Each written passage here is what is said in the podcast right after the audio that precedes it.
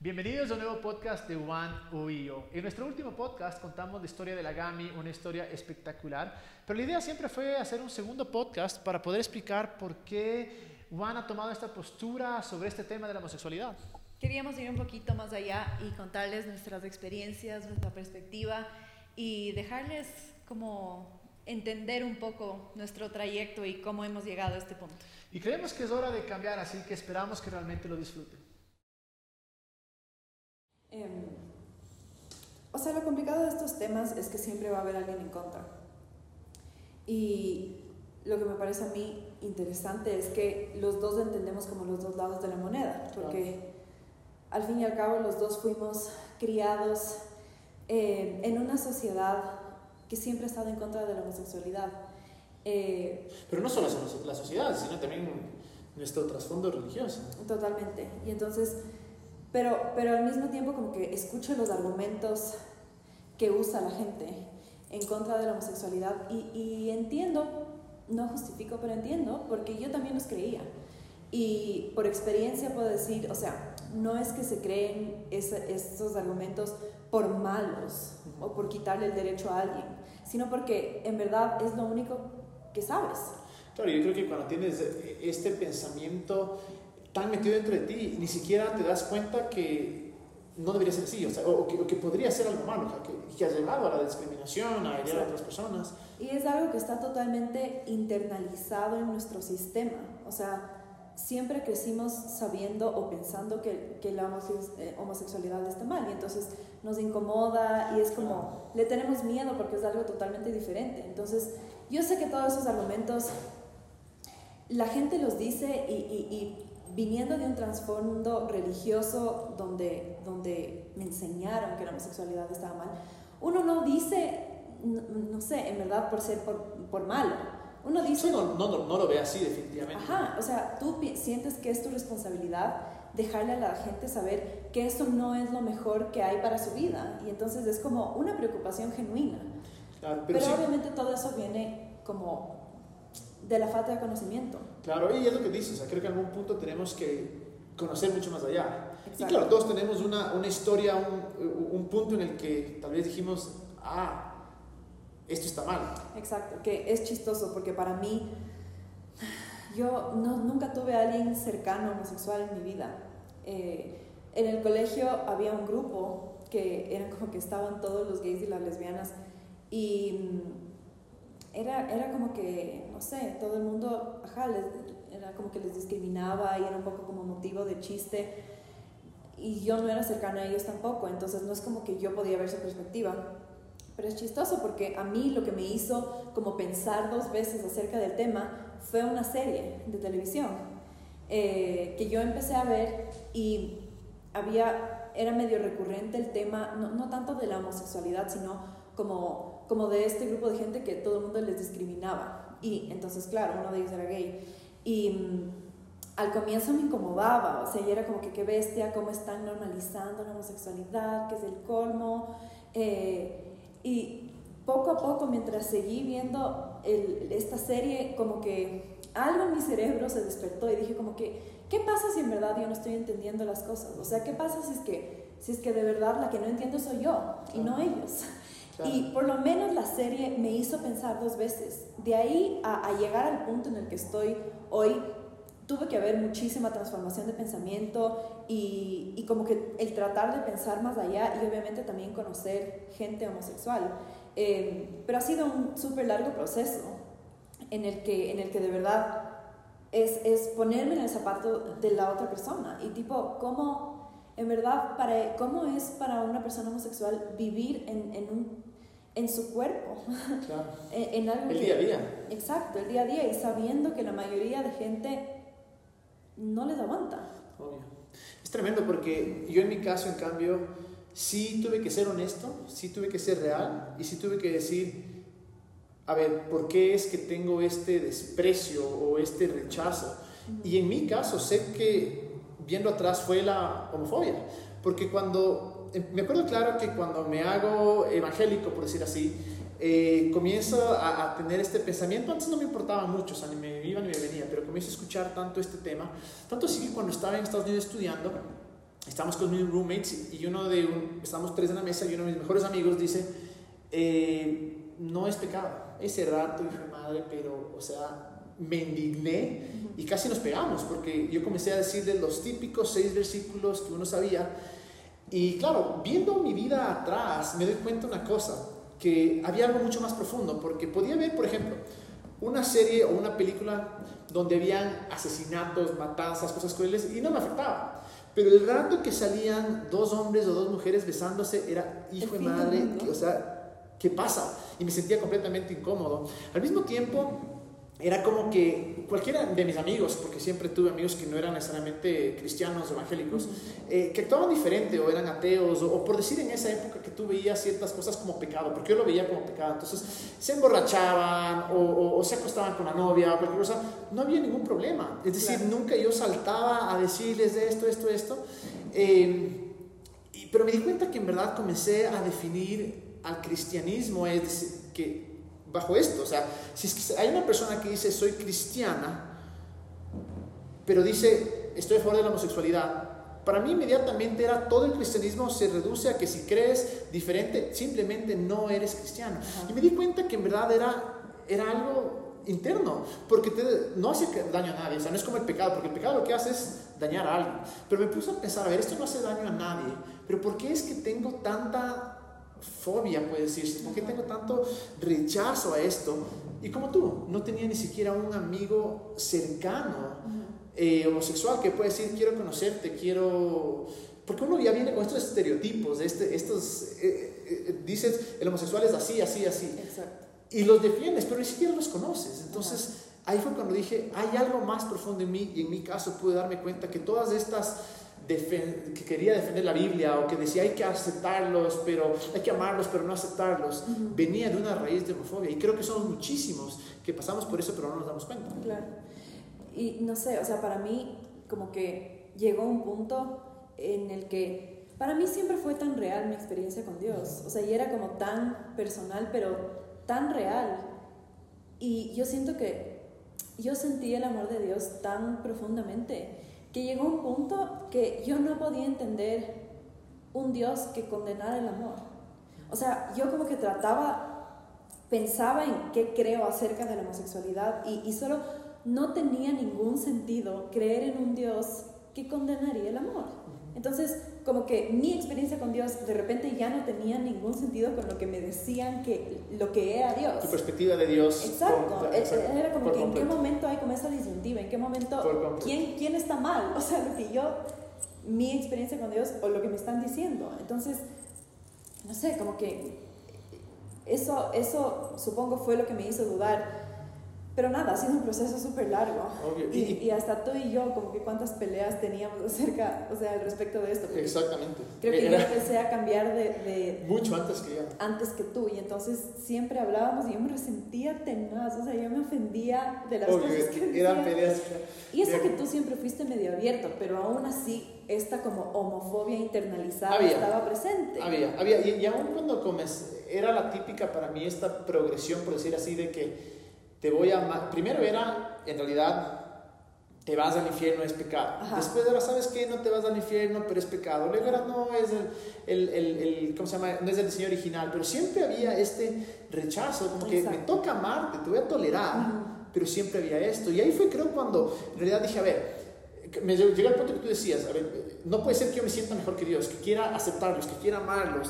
Debe haber una razón por la cual creo que es pecado, que tal vez no esté en la Biblia, porque si la Biblia es claro que dice que es pecado, entonces debe haber una alguna razón lógica por afuera de por qué es pecado. Y es cuando te pones a pensar en todos las, ¿cómo se llama?, perspectivas o las creencias que hay sobre los homosexuales, que ni siquiera los conoces, pero los aceptas. Ajá, como el que, que es una decisión.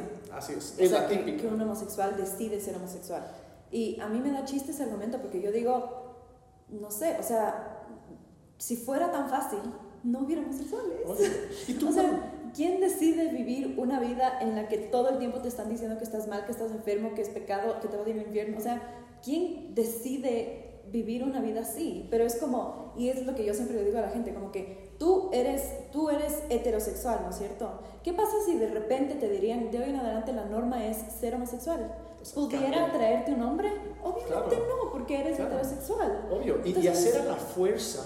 Y yo creo que debe ser tan traumante. Y, la, respuesta, como tú dices, es tan fácil. Es que ellos escogen, entonces que cambien. Como que fuera un día me levanto y digo, hoy no voy a ser homosexual. Pensamos que es así tan fácil, pero cuando conoces a las personas te das cuenta que no es así. Ellos no escogen hacer esto, simplemente son o nacieron así, pero no escogen, no pueden de un día a la mañana decir, mm". entonces claro, ese argumento me tocó a mí descartarlo por completo. Sí, y o sea, tal vez cuando ya dejas de pensar que es una elección, entonces eh, viene el argumento de que entonces es una enfermedad. Ah, o sea, naciste, pero es una enfermedad o una malformación genética y como que naciste mal, como que fuiste una equivocación. Eh, que bueno, esa teoría se descartó. Sí, bueno, en verdad hasta la OMS se lo veía, porque claro, lo que no se conoce, muchas veces decimos es de enfermedad, y es a finales de los 70 que dicen, vean, no es de enfermedad, y en realidad es en el 90 cuando dicen, re, reconfirman y dicen, vean, simplemente no es una enfermedad. Pero todos esos años hizo tanto daño, porque las personas les hacían estos eh, shocks. Claro. Para decir, tienes que cambiar. Les hacían diferentes tratamientos, porque como era una enfermedad, hay que curarte. Entonces, eso era una idiotez también. Te pones, una vez más, a analizar y dices, ah, por ahí tampoco va la cosa. Claro, y, o sea, hacían terapias que eran consideradas casi como tortura. O sea, imagínate lo que es que a, que a una persona le traten de cambiar quién te atrae como torturándote. Como que eso es, eso es inhumano. Eso es lo antinatural. Y al mismo tiempo preguntarte por qué estoy enfermo, por qué soy así. O sea, ¿quién me creó así? Exacto, ¿no? Es, un desastre. Y, y, bueno, también, justo lo que acabo de decir, que también se dice que es antinatural. Ah, sí. Eh, y claro, es, la típica que lamentablemente hasta, porque tal vez la enfermedad ya muy pocos son los que usan, pero esto de que es antinatural todavía se usa full, full, full, full, porque dicen, a ver, es antinatural porque simplemente si es que juntas un hombre y un hombre no va a haber reproducción, no puedes tener hijos. Claro. O sea, primero que nada, hay homosexualidad en la naturaleza, como que hay especies homosexuales. Eh, y por otro lado, como que eso es reducir, no sé, todo lo que es la sexualidad a solo a la reproducción. Entonces, ¿para qué existe el placer? Y toda la vida. Pensar que nuestra meta es, tenemos que tener hijos. Y dice la homosexualidad solo al sexo. O sea, es Ajá. Y además, entonces, ¿qué pasa con las mujeres que no pueden tener hijos? O con los hombres que no pueden tener hijos. Entonces, ¿qué? ¿También ellos nacieron con una enfermedad o son antinaturales porque no pueden reproducirse? O aquellos que no quieren tener Que no quieren. Significa que no están cumpliendo cierto propósito, que su vida no va a ser lo máximo porque simplemente tomaron la decisión. Entonces, es otra cosa que también tuvimos que descartar, decir, o sea, repetimos que es antinatural, pero ni siquiera sabemos por qué. Pero cuando ves mucho más allá, es obvio que no, no, va por ahí la cosa. Y creo que mucha gente también como que le molesta, porque primero es algo desconocido y después porque hace unos años se veía la homosexualidad como, como una perversión. Como que algo estaba mal en tu cerebro y como que no te era suficiente solo como que la experiencia sexual con, con el sexo opuesto, sino que tenías que buscar algo más allá y que era como, como que son pervertidos. Y, o sea, lo que a mí me da chiste es que cuántos heterosexuales pervertidos hay. Ah, obvio. O sea... Es que inmediatamente cuando tú escuchas la palabra homosexual, por todo lo que hemos vivido y hemos escuchado, en nuestras creencias, cómo se han formado, asocias. Exacto. Dices, es que son unos pervertidos.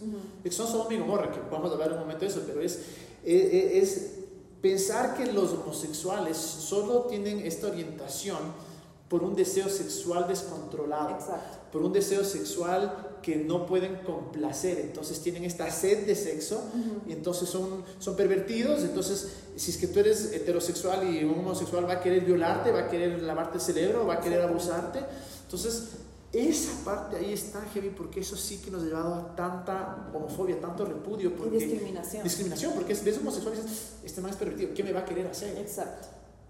Pero una vez más, cuando conoces a alguien dices, nada que ver. ¿Hay pervertidos dentro del grupo homosexual? Claro, pero hay también pervertidos dentro de los heterosexuales. Entonces no es una característica que pueda definir a una persona que tenga esta orientación. Y la otra cosa que a mí me parece demasiado importante que leí hace muchísimo tiempo y es una de las cosas como que, que realmente me hizo pensar, es que, y, y no sé los datos exactos, eh, tendría que ponerme a buscar el estudio, pero alguna vez supe de un estudio que hicieron en parejas heterosexuales y en parejas homosexuales y era un estudio de cómo reacciona el cuerpo cuando estás enamorado. Entonces, como que cómo reacciona el cerebro cuando estás enamorado, si es que el corazón late más rápido cuando estás enamorado. Y se dieron cuenta que tanto en parejas heterosexuales como homosexuales, la reacción era exactamente igual. O sea, su cerebro funcionaba Su cerebro funcionaba igual, su corazón latía igual. Entonces, es, es lo que digo, o sea, siempre se ha pensado que la homosexualidad se trata todo sobre la sexualidad. Pero no, o sea, es la sexualidad es una parte del amor romántico, sí. pero, hay amor romántico también. Y, y, es un sentimiento extremadamente puro. Y ahí viene la otra cosa, porque claro, cuando dices, bueno, no hay esto, no es, no es una enfermedad, no son pervertidos, también por muy ser bien, muy, muy bien intencionados, decimos, no, es que de ley tuvo algún trauma, de ley fue abusado de pequeño, de ley su papá no estuvo ahí. Y era otra de las cosas, porque cuando conversas con las personas, incluso mi propia creencia era, pobre, de ley algo le pasó de pequeño, de ley tuvo un trauma. Y una vez más, es porque no conocemos y nos basamos en estereotipos, pero cuando comienzas a conocer a las personas, dices, tú eres homosexual, la misma Gaby, una familia increíble, y nunca tuvo ningún problema de pequeña, no es que le violaron, no es que le abusaron, su padre estuvo ahí. ¿Y cómo respondes a eso? Es un mito que tenemos que sacarlo por completo de nuestras mentes. Exacto, totalmente. Y, y, además, como esta creencia de que también los homosexuales odian a Dios. Así es. Y odian a la religión. Porque son enemigos. Ajá. Y lo, lo más heavy de todo esto es que los que odian es, es la gente de las religiones, Exacto. que odian a los homosexuales. O sea, hay tantas personas homosexuales que tienen esta, este deseo de espiritualidad y de, y de creer en algo, pero lamentablemente han sido rechazados por tanto tiempo por las iglesias y por las religiones y, y simplemente no han encontrado un lugar, pero hay ese deseo. Definitivamente, y, y, la cosa es esta, es, si es que hay personas homosexuales que odian a la religión y a Dios, es completamente entendible. Ajá. Si es que toda la gente te cae con un libro y toda la gente te cae con la excusa de que eres un enemigo de Dios, de que eres una abominación a Dios, y tú ves como la gente creyente, la gente que dice que sigue un Dios de amor, te comienzan a segregar, a discriminar, a, a acusar de pervertir todas cosas, obviamente, claro. ¿cómo no voy a, a, a odiar? O sea, no justifico el odio, pero es entendible. Entonces, que haya ciertas personas que obviamente odien a Dios o esa perspectiva de Dios y la religión, es porque nosotros mismos hemos de, nos hemos encargado uh -huh. de mostrarles ese odio, simplemente la respuesta. Y yo creo que aquí el problema más heavy es que por la sociedad y por una mala interpretación de la Biblia, se ha discriminado, se ha abusado, se ha castigado, se ha torturado, eh, se ha excluido, se ha perseguido, rechazado a un grupo de seres humanos, a nuestros propios seres humanos, a nuestros hermanos, a, a, a personas de un corazón increíble porque simplemente hemos tenido este mal entendimiento, pero es hora de que cambie. No podemos o sea, quedarnos de esta manera. Algo tiene que cambiar. Y, y, creo que ahí fue cuando vi que estos, estas características o mitos o, o creencias que se tenían de los homosexuales, ninguna de ellas valía. Dije, entonces tengo que realmente estudiar la Biblia, por una razón, porque si voy a ser tan enfático, si voy a ser tan apasionado para que apenas escuchen a los homosexuales sacar las garras y ser el primero que comenta y se van al infierno y bla, bla, bla. Apasionado y casi obsesionado. Sí, es, es, una obsesión. Es, una obsesión. Es una obsesión. Es una obsesión. Y, y, para llegar a eso, creo que si voy a hacer, bueno, este, esta, esta forma de creer, por lo menos tengo que saber por qué. Claro. Y ahí fue cuando dije, bueno, voy a, voy, a, voy a estudiar, o sea, tengo que estudiar, tengo que saber qué es lo que dice y por qué lo dice. Y todo cambia cuando una persona que admiro demasiado, que es la persona que más conoce la Biblia que conozco, es, es la persona que tiene el corazón más espectacular, es un genio. O sea, nadie conoce la Biblia como el que yo sepa, o sea, es un crack. Y me dijo, ¿sabes que la Biblia no condena la homosexualidad? Y yo me quedé, hijo de madre, en verdad me dices. Y me puse a pensar, Jesús nunca menciona esto. Y luego digo, estudié y aprendí que la palabra homosexual recién se le incluye en la Biblia en 1946. Ya. Es decir, que todos los siglos y años antes no había esa palabra. Entonces dije, entonces, ¿qué es lo que realmente dice? Y ahí es donde eh, me puse a estudiar. Me puse a estudiar y obviamente no soy teólogo, obviamente no soy biblista, pero he hecho un estudio bastante profundo y aquí quiero contarte un poco incluso de esto. Pero solo antes, antes de que me cuentes todo esto, o sea, dijiste que Jesús no lo menciona. Pero, Voy sea, a llegar allá. Ya. ok. Quiero, justamente quiero, quiero ir en, orden, en este orden porque eh, es heavy, porque eh, obviamente por el tiempo no se puede hacer un estudio tan detallado, una exégesis tan detallada, pero eh, la idea es justamente que hemos hecho One es mandar ciertas capsulitas para que cada uno vaya y busque. Entonces, toda la información de esto está ahí. Obviamente, si es que alguien quiere algo más profundo, recomiendo, se llama Keno Parra en su Instagram, hace un estudio espectacular, tal vez el mejor que he leído, pero hay algunas cosas que tenemos que entender en el momento de, de- de ir a la Biblia, o sea, de, de- ver qué es lo que realmente dice. ¿Y por qué hablo tanto de la Biblia? Porque fue algo que me quedó aquí marcado. Y, muchas, y la mayoría de las personas que lo condenan es obviamente por esto de la, de la Biblia. Para entender la parte de, la homosexualidad, primero tenemos que entender cómo funcionaban esos tiempos, ¿no? Es decir, hay que saber que eh, es súper difícil tratar de entender un concepto de hace miles de años cuando estamos en otra época completamente diferente. Pero habían dos tipos de jerarquías. Eh, la jerarquía social, que siempre ha habido, eran los de más poder, abusaban de los de menos poder, los ricos abusaban de los pobres, que vemos una y otra vez cómo Jesús condena eso. Y había la, la- la jerarquía de género. En ese, en, en ese, eh, en, ese, en ese tiempo, las mujeres eran lo último, lo peor. Es decir, el hombre acá, el hombre acá, a veces habían esclavos y todo, y la mujer acá. Entonces, para entender esto hay que tener ese contexto, que ya te digo por qué, porque es básico saber que habían este tipo de jerarquías. Entonces, esa es, esa es de una de las cosas que tenemos que nosotros eh, tener en cuenta.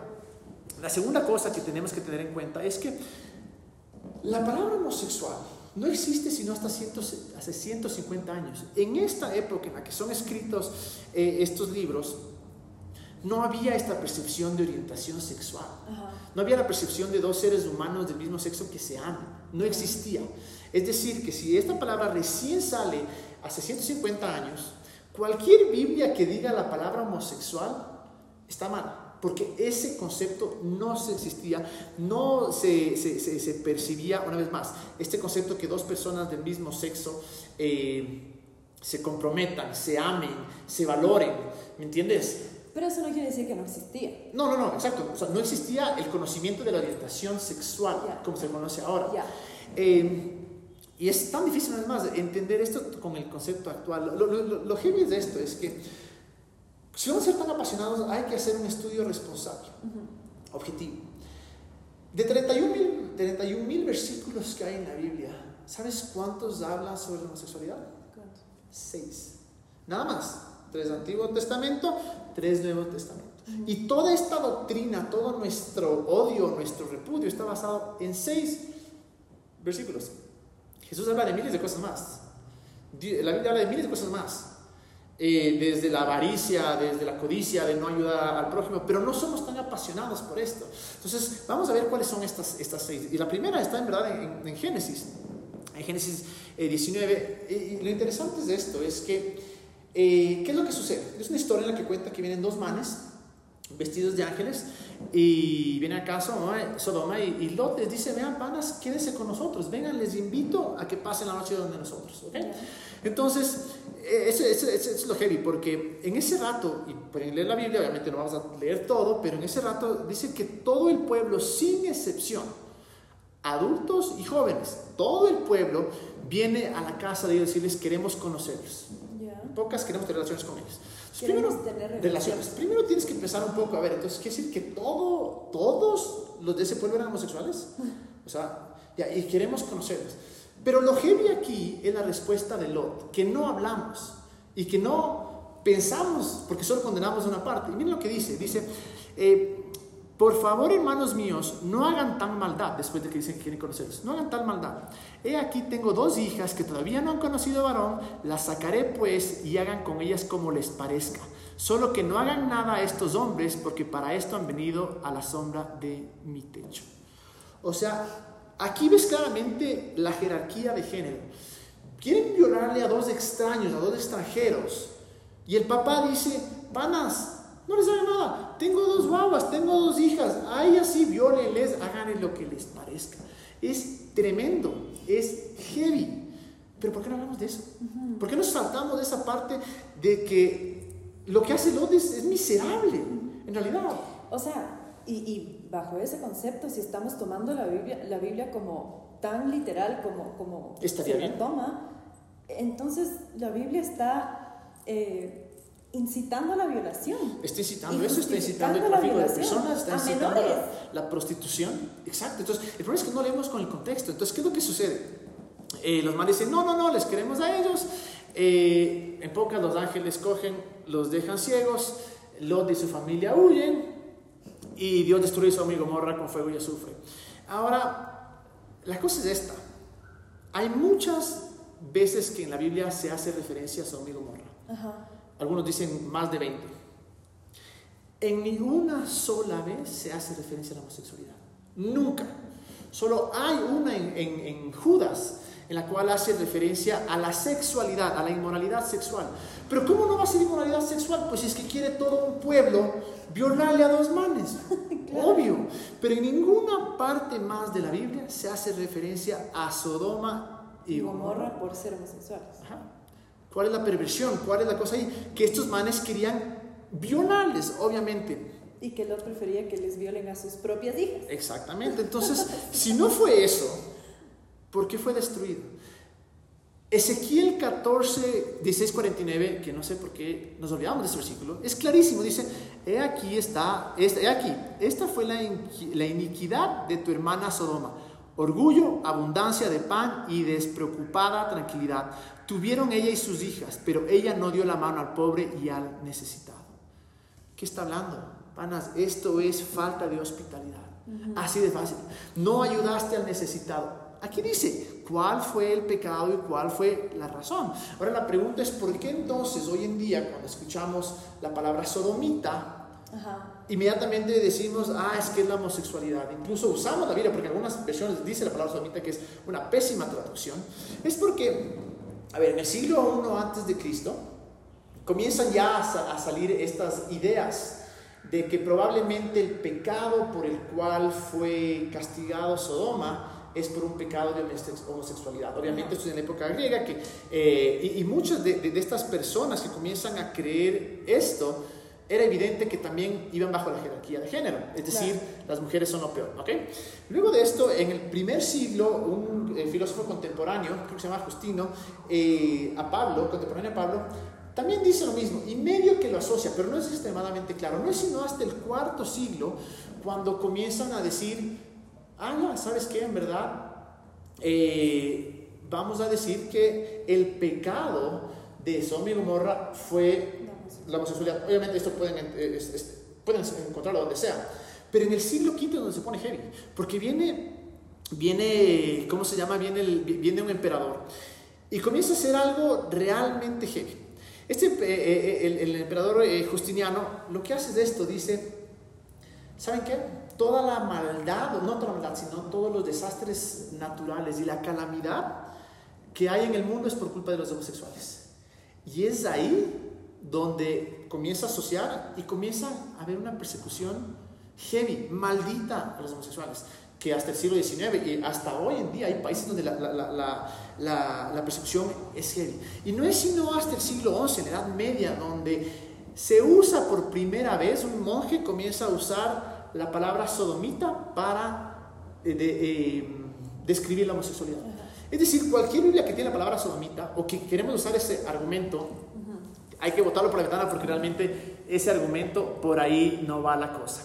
Entonces, esta perspectiva podemos ver de Sodoma y Gomorra o de que la homosexualidad es un sodomismo o que son sodomitas, ha sido una evolución del entendimiento de lo que en realidad pasó. Entonces, es otra cosa que tenemos que por completo descartar. Luego viene la famosa de Levítico, porque Levítico tal vez decimos, ve, aquí es un poco más claro. Entonces, para entender un poco de Levítico hay que entender algunas cosas. Es- habla de códigos de pureza, de santidad, de ritual del culto, y había muchísimos cultos paganos. Y todo el punto de esto es de decirle al pueblo de Israel, vean, no sean como los otros, sean diferentes. ¿ok? Entonces, cosas que encontramos aquí, mi amor, que es heavy, es encontramos el no comer carne con sangre, eh, no puedes mezclar dos tipos de hilos, no puedes plantar dos tipos de semillas, si desobedeces a tus padres te van a apedrear, eh, si es que usas el nombre de Dios en vano te van a apedrear, eh, no puedes comer cerdo, camarón, langosta, toda la cosa. Entonces, la pregunta aquí es, ¿cuántos de nosotros hacemos hoy en día caso a esto? es como que si estaríamos escogiendo qué queremos y no queremos. Pero bueno, llegamos a la parte de donde realmente va a, esto, que, que, que, son en realidad de, los pecados sexuales, por decirlo así. Eh, las prohibiciones sexuales, que son el 18 y el 20, los capítulos 18 y 20. Eh, entonces, el 18 lo que nos dice es primero esto, no tendrá relaciones sexuales con ninguna mujer durante su periodo de impureza menstrual. El 20, el castigo, dice, si alguien se acuesta con una mujer y tiene relaciones sexuales con ella durante su periodo menstrual, pone al descubierto su flujo y también ahí expone el flujo de su sangre. Los dos serán eliminados de su pueblo. Esto es heavy, porque tú no escuchas a nadie poniéndose a decir, no pueden tener relaciones, es más, hay, hoy por hoy hay estudios que dicen que es hasta saludable, pero no escuchas a nadie saliendo a las calles a decir, estamos en contra de que las personas tengan relaciones sexuales cuando la mujer está en su periodo. O sea, y además que el versículo mismo, o sea, muestra como el pensamiento súper machista y retrógrado de que la, la, menstruación es impura. Obviamente, y hay gente que tal vez lo, lo debatiría y diría, es que en esa época la, se veía la sangre como algo sagrado, ya perfecto, pero ahora no lo vemos de esa manera y por qué no estamos haciendo campañas o poniéndonos tan a la defensiva. Solo quería topar eso para ver un poquito, lean todo 18 y 19 porque es y el 20 es heavy. Pero luego vamos al 20 que dice, si alguien tiene, este es el, el 19-20, si alguien tiene eh, relaciones sexuales con una esclava que está por casarse con otro hombre, pero que aún no ha sido puesta en libertad, tendrá que pagarle a ese hombre por el daño causado. Pero ni él ni ella serán condenados a muerte porque ella no era libre. Imagínate lo heavy que es esto y aquí ves claramente la jerarquía social y la jerarquía eh, de género. Primero te dicen, verás, una esclava, o sea, estamos, no está hablando por las esclavas, de cierta manera está justificando que hayan esclavas. Si te vas a acostar con una esclava antes de que se case, ¿sabes qué? No te vas a matar, pero tienes que pagarle a él. A ella nada. O sea, la mujer no solo es esclava, sino que es lo último. Entonces, hay que entender un poco lo que está sucediendo acá para ir más allá. Pero vamos a meternos a estos que nos interesan. Miren lo que dice en el 18-22. Dice, no te acostarás con un hombre como quien se acuesta con una mujer. Eso es una abominación. ¿Y cuál es la paga? En el 2013 dice, si un hombre se acuesta con un hombre como se acuesta con una mujer, los dos cometen una abominación. Ambos morirán irremisiblemente, su sangre está sobre ellos. Es que hay versiones que dicen, ambos morirán, se lo ganaron, se lo buscaron un poco. O sea, es, es realmente heavy. Aquí hay unas preguntas, ¿por qué nunca eh, condena que dos mujeres se acuesten, ¿no? Eh, algunos dirán es que no la práctica, para mí no es eso, algo más profundo debe haber. Pero es impresionante como dice, no te, no si un hombre se acuesta con un hombre como se acuesta con mujer, ahí ves una vez más cómo es, un hombre nunca puede tomar el rol de la mujer. Puedes ver claramente este, esta jerarquía. Pero si vamos un poco más allá, nos damos cuenta que todo está, está relacionado con la prostitución sagrada. ¿Qué es lo que hacían en esa época? El contexto de estos cultos idolátricos, estas, estas prácticas, lo que hacían era, venía la gente, depositaban sus diezmos, sus ofrendas, sus rituales, y luego iban y se acostaban con estos, eh, eran, esclavos sexuales violaban a estos jóvenes, estos prostitutos cerrados que se los llamaban. Entonces iban al, al, templo o para hacer esta, esta, esta, esta práctica y se dedicaban a, qué? a violar a estos jóvenes, a estos prostitutos sagrados. Entonces, es lo que nos está hablando que estaba sucediendo en esa época. Y no solo eso, sino que, ¿por qué se decía que no puede acostarse? Eh, porque se veía el sexo como una, una forma de eh, para eh, reproducirse, por decir así. Entonces decía, bueno, primero que nada, entonces esto no, trae ningún fruto, pero segundo, una vez más, vuelves al punto en el que pones a otro hombre en la posición de la mujer, que para ellos era lo peor. Porque ¿qué sucedía? Cuando habían guerras, cuando habían batallas, a sus enemigos les violaban. Era una forma de decir, te estoy humillando, no vales absolutamente nada. Entonces, el contexto en el que está hablando acá es justamente eso, es el abuso del poder, es denigrante, nada que ver con una relación de amor, absolutamente nada, no está condenado el amor, está condenado en ese contexto los prostitutos eh, sagrados que iban las personas y tenían relaciones. Ajá. Ahora, esto se- hasta ahí queda, que queda, ahora más, esto es un estudio súper extenso, entonces cada uno tiene que buscarlo, pero hasta ahí queda lo del Antiguo Testamento. Pero ¿cuál es la, la, la, la- justificación que se tiene hoy en día? Aquellas personas que creen en la gracia dicen, bueno, ¿sabes qué? Eh, justificación para todos estos mandamientos de Levítico, por ejemplo, no comer carne, guardar el sábado y todo esto, no puedes eh, prestar y pedir intereses. Eh, es, bueno, es que vino Cristo y con Cristo, con Jesús se acabó la ley. Es lo que dice, ¿no? Cristo es el fin de la ley. Claro. Entonces ya, chévere, es el fin de la ley. Pero si es el fin de la ley, ¿por qué escoges que sí y que no? Porque ellos mismos siguen en contra de, las, de los homosexuales. Entonces no voy a ir por ahí. Pero hay aquellos otros que dicen, no, no, no, en realidad Jesús no fue que acabó la ley, sino que habían tres tipos de leyes, la moral, la civil y la ceremonial. Jesús lo que hizo fue, cumplió con la ley, o, o el fin es la ley ceremonial y la ley civil. ¿Ya? Una interpretación, porque nunca dice eso, dice Claro. la ley, nunca dice la ley moral. Pero si vamos por esta, dices, ah, entonces, ¿qué sucedió? ¿Por qué cuando tú lees esto, que dice que tienes que matarlos a los homosexuales, si vamos a ser tan literales, ¿por qué no lo hacemos?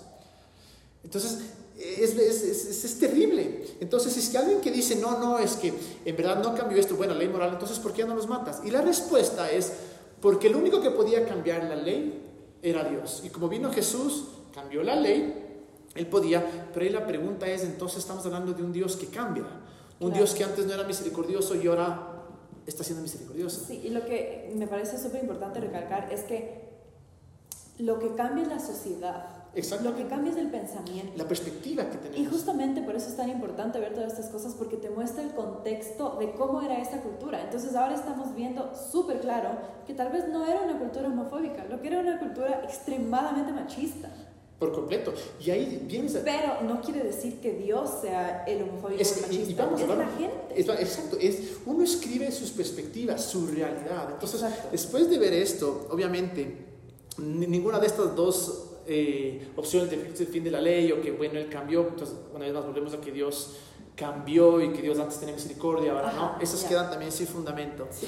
Eh, vamos ahora al Nuevo Testamento, porque ya sí se ve, en verdad, sabes que fue el Antiguo Testamento, pero el Nuevo Testamento no habla, es diferente porque ya estamos bajo la ley, bla, bla, bla.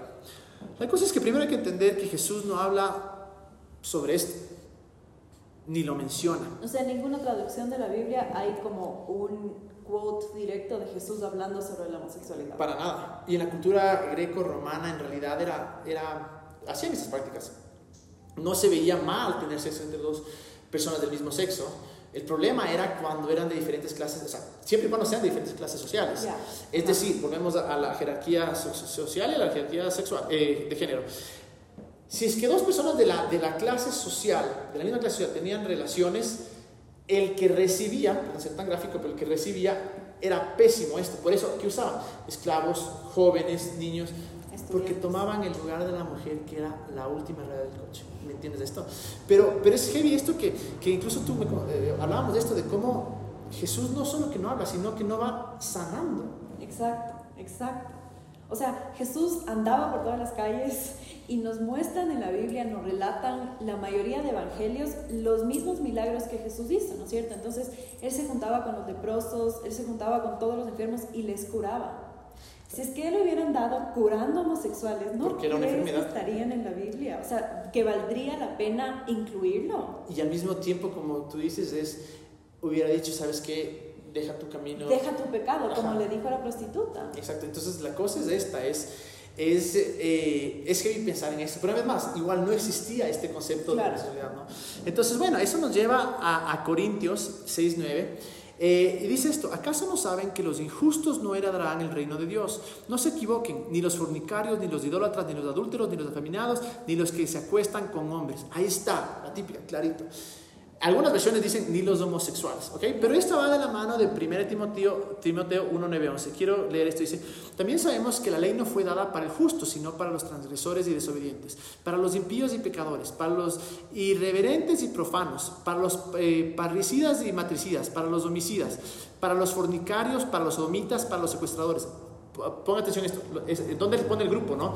El grupo le pone de fornicarios, sodomitas, eh, secuestradores. Una vez más, la palabra sodomita ahí mal traducida. Sí. Eh, dice, para los mentirosos y perjuros y para todos los que se opongan a la sana doctrina, según el glorioso Evangelio de Dios bendito que a mí se me ha encomendado. Aquí hay algunas cosas. Primero, eh, la palabra que se usa para afeminado es la palabra malakoi. Esto es griego, una palabra griega. Que sí, podría ser una traducción de afeminado, pero ¿por qué? Porque una vez más, el ser afeminado implicaba que tú tenías atributos de mujer y era lo peor que podía ser. Pero no es la mejor traducción. La mejor traducción en realidad es gente blanda, gente suave, gente débil, floja, debilidad de carácter. ¿okay? Pero lo heavy es que en la parte que dice que se acuestan con con varones, o la parte que habla de, eh, que algunas traducen como sodomita, como homosexual, es la palabra arsenocoitai. ¿ok? Es la palabra con la cual se ha usado para traducir homosexual, que además es una, que es una pésima traducción. Y sí, en efecto, lo que significa es perdón que sea tan gráfico, pero es penetración anal, sexo anal, o sea, a eso se refiere, ¿ok? Eh, pero la cosa es esta, son esta, habla de estas relaciones carnales. Pero una vez más, vuelve al punto que tenía que ver con estos cultos paganos que existían en Corinto. Eran, eran jóvenes que habían sido esclavizados para la prostitución sagrada. De eso es lo que está hablando. Y lo heavy es cómo junta que decíamos los fornicarios, los sodomitas, los secuestradores. Los sodomitas es arsenocoitai. Para los fornicarios, sodomitas, secuestradores. Ahí se ve clarito lo que está condenando a los secuestradores, aquellas personas, y los fornicarios, aquellas personas que cogían a estos jóvenes. Algo que no era suyo, que cogían algo que no era suyo. Y abuso de poder, volvemos a eso. Los violaban, está en la misma página. ¿Por qué? Por su deseo de fornicar, por su deseo descontrolado, por sus pasiones que no tenían límite. Entonces, aquí podemos ver una vez más que no está condenando a las relaciones con y luego vamos a otras homosexuales de amor, es decir, gente más comprometida, algo consensuado. Eh, vamos a Romanos porque también es bien heavy y tienen que leer todo lo de Romanos porque es largo, pero Romanos 1, voy a enfocarme solo en dos versículos, dice esto que son los que se usan. Por esto Dios los entregó a pasiones vergonzosas. Hasta sus mujeres cambiaron las relaciones naturales por las que van en contra de la naturaleza. Ok, acordémonos de eso, naturales y naturaleza. Eh, de la misma manera, los hombres dejaron las relaciones naturales, una vez más, eh, con las mujeres y se encendieron en su lascivia unos con otros. Cometieron hechos vergonzosos, hombres con hombres, y recibieron en sí mismos la retribución que merecía su perversión. Una vez más, pues decir, ahí está. Pero quiero leer un versículo que está en 1 Corintios 11, donde usa estas palabras, antinatural o naturaleza, y eh, vergonzoso. Dice, juzguen ustedes mismos. ¿Está bien que la mujer ore a Dios sin cubrirse la cabeza? ¿Acaso la naturaleza, la misma palabra usada, la naturaleza misma no les enseña que el hombre le es deshonroso dejarse crecer el cabello? Ahí está, otra vez deshonroso. Por el contrario, para la mujer es motivo de honra dejarse crecer el cabello porque en lugar de velo le fue dado el cabello. La palabra natural y cómo se describe esta palabra natural no es algo biológico. Claro. Es algo de la época. Es una construcción social. Es una, exactamente, es algo habitual, algo que se hacían como se lo esperaba. Por eso los hombres no deberían tener pelo largo, pero es lo mismo que habla allá. Claro, no, dice que, no habla de biológico, es culturalmente al ser antinatural es algo no común, algo no... Eh, practicado, ¿no? Eh, no practicado, exactamente. Claro, o sea, si no fuera natural que a los hombres les crezca el, cabello, no les crecería. Obviamente, exactamente, es algo, esto es regular, algo que se esperaba. Pero lo, lo, lo heavy de acá es que una vez más, si leen todo Romanos 1, el contexto es la idolatría. ¿Y por qué? Porque esta idolatría siempre te lleva al abuso de poder. Y hay otra cosa que es heavy, que es esto que como vimos en Romanos, dice, hasta sus mujeres cambiaron las relaciones naturales. La traducción literal es las mujeres de ellos, es decir, pertenecían a ellos. Entonces, no están hablando de mujeres homosexuales, mujeres heterosexuales. Lo que están hablando acá es de esta lujuria excesiva, de este deseo descontrolado, de personas que probablemente eran, tal vez todos heterosexuales, tal vez algunos sí tenían esta, eh, esta atracción, pero Está hablando de estas personas que vienen y una vez más, que están haciendo abuso de poder, están eh, eh, fornicando, están tratando de saciar su deseo sexual, abusando del otro. Pero ¿acaso eso no sucede en las relaciones heterosexuales también? ¿Acaso no hay personas que tienen esto, eh, estos deseos y se acuestan una y otra vez con una persona y, las violan o las, o, las ¿cómo se llama?, abusan de ellas pero no estamos condenando las relaciones heterosexuales. Hay algo dentro de nosotros que en realidad nos ha llevado a decir, hijo de madre, al heterosexual le pasó todo, pero al homosexual no le pasa nada. Y es un comportamiento totalmente aprendido. Así es, Uno pero no aquí- nace sintiéndose incómodo. y- exacto, y aquí vemos claramente, obviamente, no, no- nos demoraríamos años haciendo un estudio de esto, podríamos hacer unos tres horas, una hora fácil por cada versículo. La información está ahí, pueden ir, pueden leer, pueden entender, pueden escuchar, pueden... eh, la idea no es, como hemos dicho siempre, no es que nos crean, es una perspectiva que vayan y leanlo, pero es tan claro esto de que la Biblia no condena la homosexualidad, no lo llama pecado. Y eso tiene que cambiar entre nosotros porque es lo que nos ha llevado a la discriminación. Pero hay algo más allá y me encanta como, como el Robert de la conversión en curso lo, lo- pone y es increíble. Es, aún si es que hubiéramos llegado acá y no, habría, no, había, no, no- no hubiera mala traducción o no hubiera mala interpretación, porque hay cosas que son mala traducción, hay cosas que son mala interpretación, pero hay cosas que simplemente están escritas en la Biblia y están mal. Están mal. Hoy en día nadie diría la mujer es mejor, el- eh, perdón, el hombre es mejor que la mujer. Bueno, algunos todavía lo dicen, pero, pero ya no es eso, ya no lo vemos así. Nadie hoy por hoy estaría a favor de la esclavitud. Aún si es que la Biblia fuera clarísima y diría, ¿sabes qué? Sí, condeno al, al homosexual, el homosexual tiene que morir no significa que está bien hacerlo. Porque vemos la evolución que se ha tenido, ya luchamos por los derechos de las mujeres, luchamos para que se acabe el machismo, luchamos, o una lucha heavy, para que, para que ya no haya la esclavitud. Es más, eh, históricamente los, los americanos, los gringos, usaban versículos para justificar la esclavitud.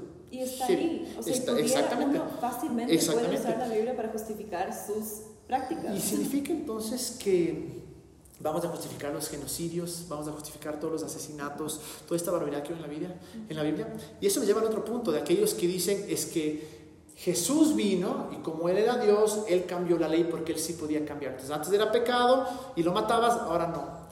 Pero la pregunta es, ¿en realidad vamos a creer en este Dios tan bárbaro, en este monstruo de Dios? Si algo hizo Jesús fue mostrarnos que Dios siempre ha sido como Jesús, pero no lo sabíamos.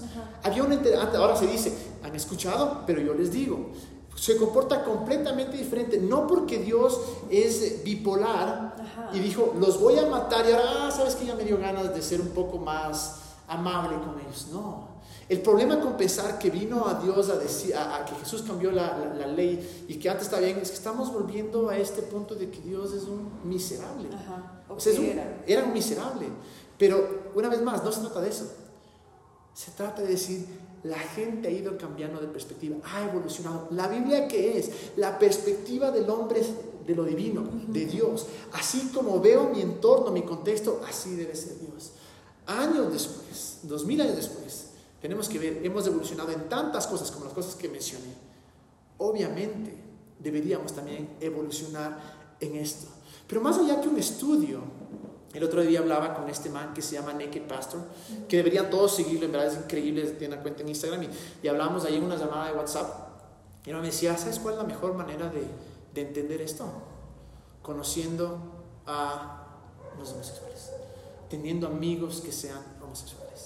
Y creo que eso me llevó a, a- a este versículo, Filip- Filipenses 2.4, que dice, no busque cada uno su propio interés, sino cada cual también el de los demás. No busque su propio interés, sino que busca también el de los demás. Y creo que eso es lo que tenemos que hacer. Es hora, creo yo, de ponernos en, en sus zapatos. Es hora de, de entender lo que pasa en ellos. Pues hemos escuchado historias que nos han contado, la historia de la Gami, cuánto sufría. Cuánto sufría por, porque no podía ser normal. Porque la gente le decía que no era valiosa. Porque la gente le decía que era pecado y que era condenada y que no era digna de Dios. Hay una persona de Juan que me contaba que él iba a Juan. Y cuando iba a Juan le rogaba, le decía, Dios, cámbiame, cámbiame, cámbiame, cámbiame, cámbiame, cámbiame, cámbiame, todas las veces. Y nunca le cambió. La frustración que tenía. Y dijo, bueno, mi vida va a ser, voy a ser miserable, voy a casarme con una mujer. Es heavy, es heavy. Creo que, que tenemos que, que- que comenzar a, a entender el miedo por el cual pasan día a día. Me van a descubrir. Ahora, ¿qué me van a hacer? ¿Cómo salgo del closet? ¿Cómo vivo? Cuando ves estas masacres en, en- en- en la televisión, dices, ¿cuándo me toca a mí? Es hora de poner en sus zapatos, es hora de conocer sus historias, es hora de, de, de dejar esto atrás, es hora de cambiar. Es hora de decir, voy a hacer algo por ellos, pero si es que no conocemos sus historias, si no dejamos de estos prejuicios, si no dejamos de esta, es pecado, es antinatural, eh, la Biblia lo condena, lo acabamos de ver, eh, ¿cómo se llama? Eh, no son dignos de Dios, nunca vamos a conocerlos. Y si no los conocemos, ¿qué estamos haciendo? Y conocerlos fuera de los prejuicios, porque fácil es hacerte amigo de un homosexual y todo el tiempo estar pensando en cómo le voy a decir como que, que, tiene que cambiar. ¿Cómo le voy a... ¿En qué momento? Le ¿En qué momento le digo que Dios te puede transformar? Sino de verdad conocer sus historias, o sea, y conocer lo, lo, duro que debe ser. Y es una cosa que nosotros no entendemos. Y, y, por eso mismo era tan importante para nosotros escuchar la perspectiva de la Gami, porque es alguien que lo ha vivido y nosotros podemos hablar desde la comodidad de nuestro privilegio de no tener que haber pasado y no amar a una no persona que la sociedad no acepta.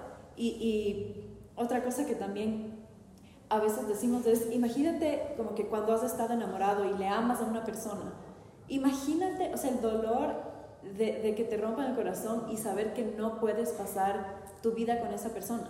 O sea, me imagino, estar enamorado de ti Ajá. y saber que la sociedad, la religión, la gente no me va a permitir y no voy a poder estar Y entonces contigo. que mejor te vas a casar con otra persona y hacerle el daño a esa otra persona o sea, imagínate eso. Dos personas ajá. infelices y al mismo tiempo una otra cosa. El, que dicen, bueno, entonces que sean, que se abstengan. Claro. Que se abstengan. Exacto. O sea, nosotros nos abstenemos, a menos que tengas el don, el deseo, las ganas.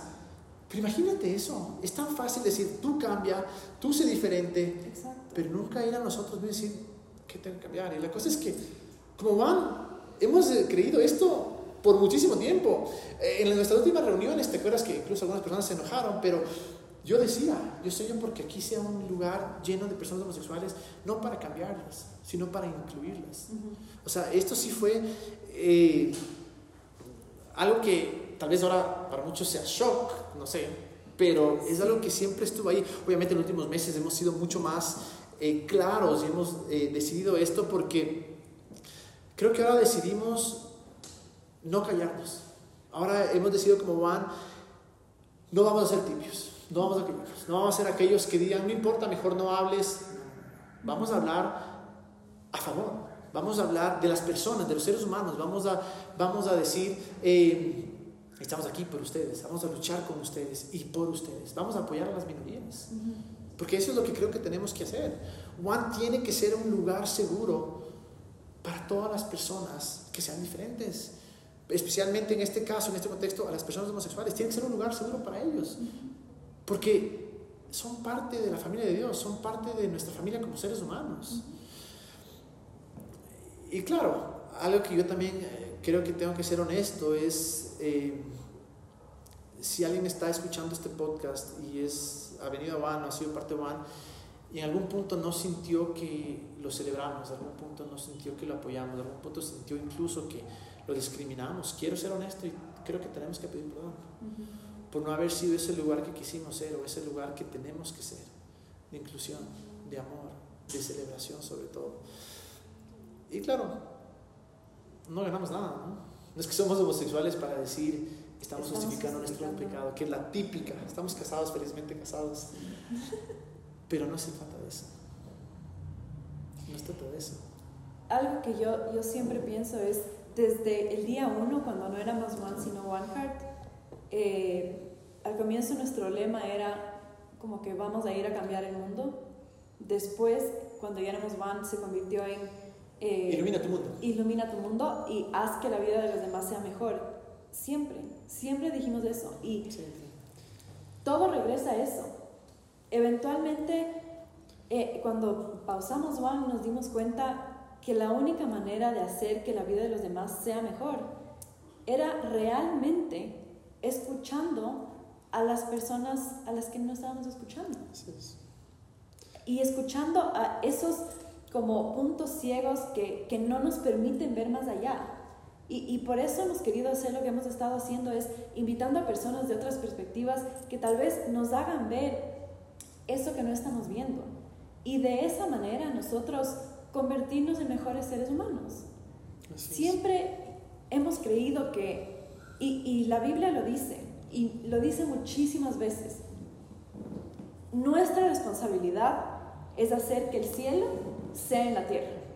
Y eso no se refiere a cuando nos muramos y vayamos a más allá, que el cielo sea aquí físicamente en la tierra. Esta vida que vivimos, este planeta que conocemos, es traer el cielo a la tierra. Y la única manera de hacer eso es siendo mejores seres humanos. Y es, es, impresionante porque ese concepto que tú traes, ese concepto que lo encontramos, como dices, eh, como concepto en la Biblia de traer el cielo acá, eso significa incluir a todos. Exacto. No significa el famosísimo te tolero. Es una estupidez. Es hora para mí, yo tuve que ser honesto y tuve que ser real, de dejar de lado estas frases que yo decía de eh, Dios ama al pecador, pero el pecador, bueno, eso no dije, pero es muy común que se diga. el, el amar no es aceptar. Y entiendo por completo que es verdad. Pero en este punto usamos esto por una razón, porque queremos justificar, en mi caso, la homofobia. Y sé que muchos tenemos que ir adentro y decir cuál es la cosa que nos lleva allá. Me fascina el, el concepto que dices de traer eso, el, el, cielo acá. ¿Y cómo lo hacemos? Creo que abrir nuestra mente, obviamente viendo diferentes perspectivas. Me encanta lo que tú siempre dices, como va, no somos la ley moral. No dijimos. O sea, hace rato que nosotros no nos hemos considerado una autoridad moral. Así es. Siempre hemos dicho, no estamos aquí para decir que está bien y que está mal. O sea, y, y, tampoco estamos aquí para convencer a nadie. Exacto. O sea, sí, y al mismo tiempo también estamos diciendo, vamos a ponernos del lado de los, que para mí es del lado de lo que Jesús protegió, de los que con Jesús estuvo, es, ¿sabes qué? Vamos a estar del lado de las minorías, vamos a estar del lado de aquellos que han sido oprimidos por tanto tiempo. Eh, pero creo que aquellas personas que estuvimos tal vez en el limbo, que no estábamos acá ni acá, ojalá que vayamos a un estudio más profundo, uh -huh. que vayamos a lo más profundo de nuestro corazón y ver cuáles son las cosas de estas para en realidad ser estos amigos que de toda esta comunidad que los defendemos, que luchamos con ellos por sus derechos, que dejamos los chistes, pero empieza acá. Realmente creo que empieza acá y creo que es la responsabilidad de cada uno y podemos soñar en un mundo mejor. Queremos soñar, como más soñamos con un mundo mejor. Soñamos con una igualdad, soñamos con un mundo donde todos puedan ser parte de, un mundo donde nadie tenga que decir no eres digno, porque eso, eso es lo heavy. Lo heavy es que nuestros comentarios y nuestras posturas lo que de fondo están haciendo es decir, tú no eres digno de, de, conectarte con Dios, tú eres digno de conectarte con lo divino, no eres digno de conectarte con una comunidad religiosa, con una comunidad espiritual o una comunidad donde se practica la fe. Uh -huh. Eso es, no está bien. Pero sí creo que podemos soñar con algo mejor. Y empieza con nosotros, termina con nosotros, pero tenemos que cambiar esta perspectiva y abrir nuestro corazón para amar, para ser inclusivos y sobre todo para traer dignidad a todo lo que.